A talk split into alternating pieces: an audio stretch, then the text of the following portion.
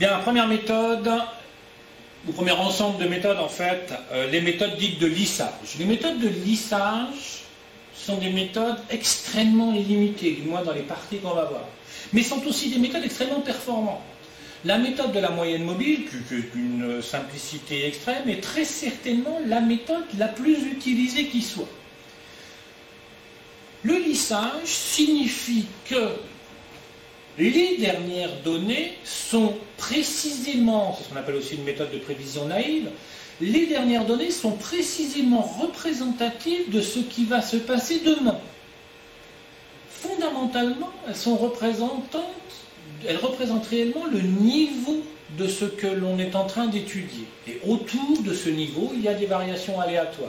Le principe du lissage, qui est lissage par moyenne de manière générale, est de faire la moyenne des différentes valeurs de manière à ce que l'aléa, l'espérance d'une variable aléatoire est nulle, de manière à ce que l'aléa disparaisse, elle ne reste que la composante structurelle.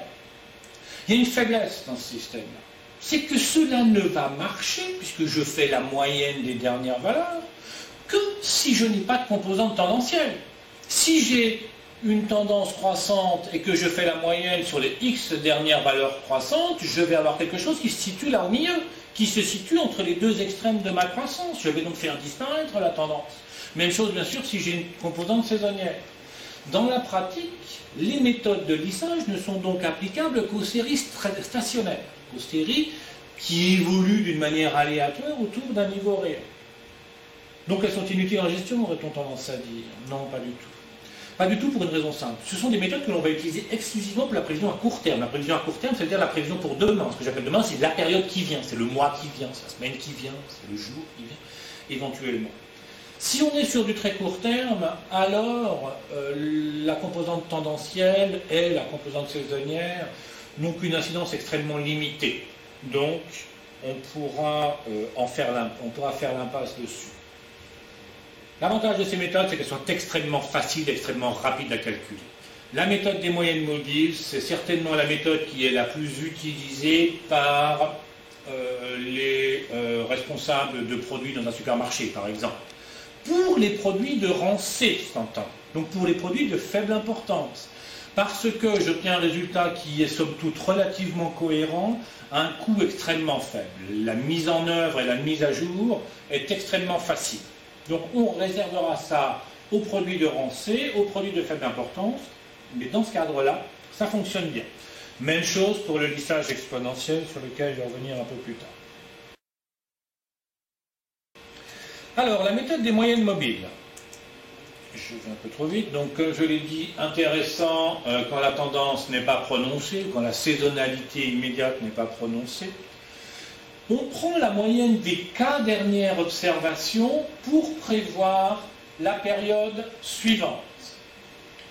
Euh, cette équation est euh, mal rédigée. On va dire que f de t plus petit n, f de t plus 1, pour commencer, pour faire ça, c'est-à-dire la prévision demain, c'est la somme des cas dernières valeurs divisée par k. C'est la moyenne des trois dernières valeurs.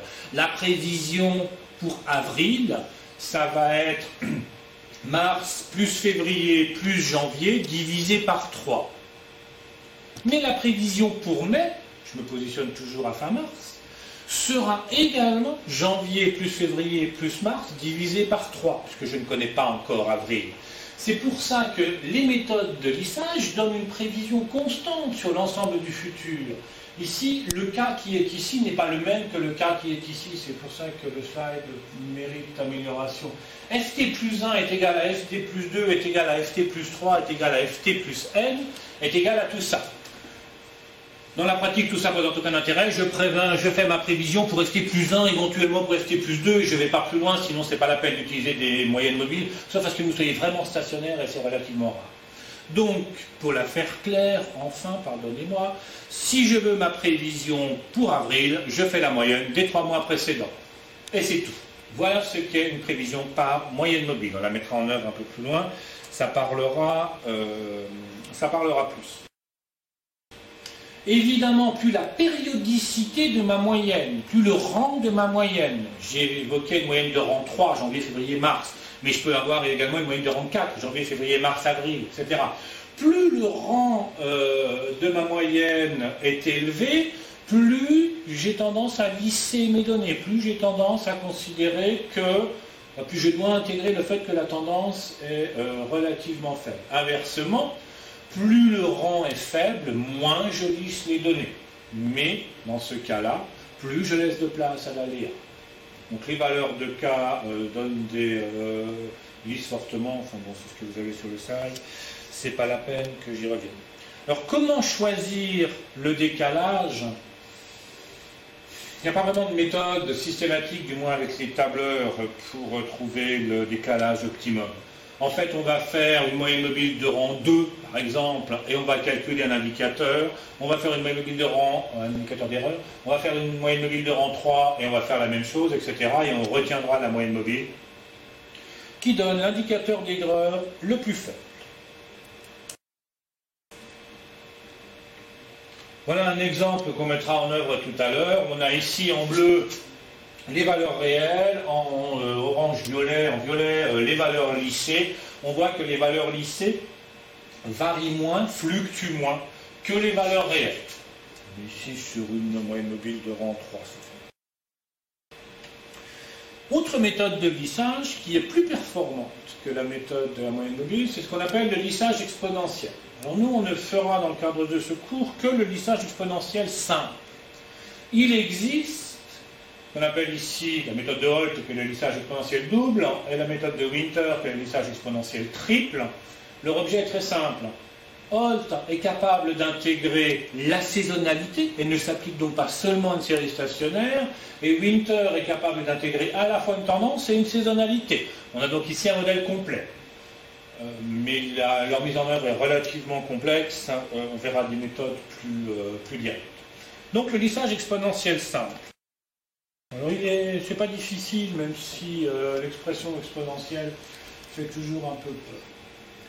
La valeur lissée en t est égale à un coefficient alpha. Le coefficient alpha est entre 0 et 1, multiplié par la valeur réelle en t, plus 1 moins alpha fois la valeur lissée précédente.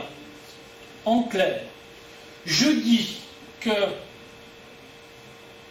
sachant que la prévision est égale à ma valeur lissée, f de t plus 1 est égal à la valeur lissée en t, je dis que ma valeur lissée, c'est une fraction de ma valeur réelle, alpha yt, complémentée par le lissage précédent. Donc en fait, je prends, si vous voulez, le niveau d'origine et j'y ajoute une fraction de l'évolution. Alors la particularité de cette méthode, elle a deux particularités. Si vous vous amusez à développer ça, c'est extrêmement simple, vous obtiendrez cette équation. l'équation paraît tordue, mais elle ne l'est pas. Un point important, la seule chose qui compte pour nous. Plus je recule dans le temps, plus le coefficient qui est appliqué euh, au terme alpha facteur de 1 moins alpha est élevé. Ici, puissance 1, puissance 2, puissance 3, euh, jusqu'à puissance t-1. Ça signifie que plus je recule dans le temps, plus le poids que j'accorde à la valeur est potentiellement faible. Tout dépendra de mon alpha. Quand je fais une moyenne mobile, janvier plus février plus mars me donne avril. J'accorde le même poids à janvier que j'en accorde à mars. Or, on peut penser que le mois dernier a plus d'influence sur le mois actuel que euh, le mois euh, d'il y a deux ou trois mois en arrière. on peut pallier ça en utilisant des moyennes mobiles pondérées. Je peux accorder, je ne sais rien, 20% euh, au mois moins 3, 30% au mois moins 2 et 50% au mois moins 1. La méthode du lissage exponentiel intègre directement ça par la variation du coefficient alpha. Et on verra comment trouver le coefficient alpha idéal. L'optimisation du coefficient alpha me permet de moduler la réactivité, c'est-à-dire d'accorder plus ou moins d'importance au passé proche et au passé lointain. Le deuxième terme, je ne fais pas la démonstration parce que c'est une euh, perte de temps, mais notez que c'est un système, l'essage exponentiel, qui est autoréférent. Cette équation-là peut se réécrire comme faisant référence à quelque part alpha facteur de yt moins y chapeau t, y chapeau t étant la prévision en t. En clair, cette équation fait quelque part, si on la développe, référence à l'erreur de mesure. J'ai quelque part alpha fois mon erreur de mesure. Donc j'intègre, c'est un système référence, un système autoréférent, pardon, j'intègre quelque part mon erreur de mesure au sein du modèle. la mise en œuvre est relativement simple, on la, euh, on la, verra, euh, on la verra plus loin. Donc avantage, évidemment, j'évite de perdre des données du fait de la moyenne. Quand je fais une moyenne, ben, ma foi, les données, les premières comme les dernières données sont inutilisables. Et puis, euh, j'intègre, grâce au coefficient alpha, l'ensemble du passé en lui accordant un poids plus ou moins important. C'est ce que je viens de vous dire. Donc de faibles valeurs d'alpha lissent fortement, ce qui signifie que le passé lointain a encore une influence. Inversement, des valeurs euh, importantes d'alpha lissent faiblement, c'est-à-dire que euh, euh, le passé lointain a peu d'erreurs. On va utiliser un indicateur d'erreur pour savoir, pour trouver le alpha optimum, pour trouver le alpha qui nous donne les meilleurs résultats. Puis, on comparera ce résultat, ce que l'on a obtenu par exemple avec une moyenne mobile, pour euh, choisir entre moyenne mobile et lissage exponentiel.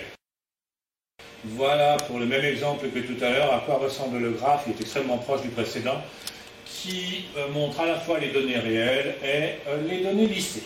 Et maintenant on va mettre tout ça en œuvre.